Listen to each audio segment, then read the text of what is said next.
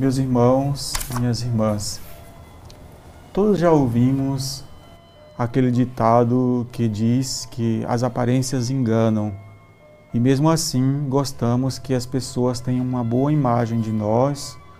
Por isso, um dos grandes avanços das tecnologias da comunicação, como as câmaras e os celulares, inventaram o, os famosos filtros que podem substituir até as maquiagens. E esse tema vai mais além da aparência física, mas serve como metáfora para descrever o quanto repudiamos a feiura física e, portanto, nos preocupamos pouco com a beleza interior. No fundo, sempre buscamos no exterior alguma coisa que possa esconder o que levamos dentro. Disso nos fala o Evangelho de hoje. Esse texto nos convida à vigilância. É uma exortação a viver intensamente, a não perder inutilmente o tempo e as possibilidades de amar que cada dia nos oferece. Mais do que sobreviver como se pode, trata-se de viver cada dia de forma plena, porque esta vida na terra não é eterna. A, a não viver na superficialidade do prazer passageiro, mas de uma entrega livre e gozosa da nossa vida no serviço a Deus e aos outros.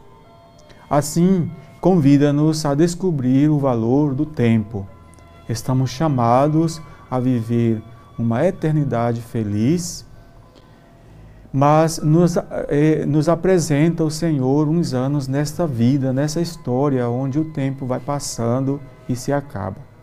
A, a oportunidade de nos entregarmos a Deus e fazer um caminho de crescimento é um presente que Ele nos dá nessa vida, mas o tempo é limitado. Podemos deixar passar os minutos adormecidos, distraídos ou ou mergulhados numa atividade desenfreada e sem sentido. Mas também podemos dar a verdadeira importância que cada momento merece, encontrar um sentido mais profundo e viver plenamente com todo o nosso ser, nosso coração em cada coisa que façamos.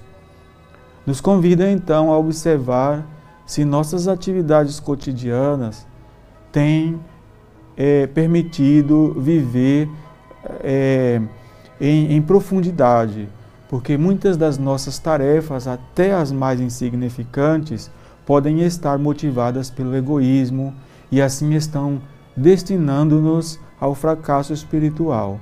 Por isso, ao contar essa comparação, essa parábola de hoje, Jesus nos leva a nos perguntarmos: se o Senhor chegasse nesse momento, essas nossas obras e ocupações diárias serviriam de argumento de defesa a nosso favor?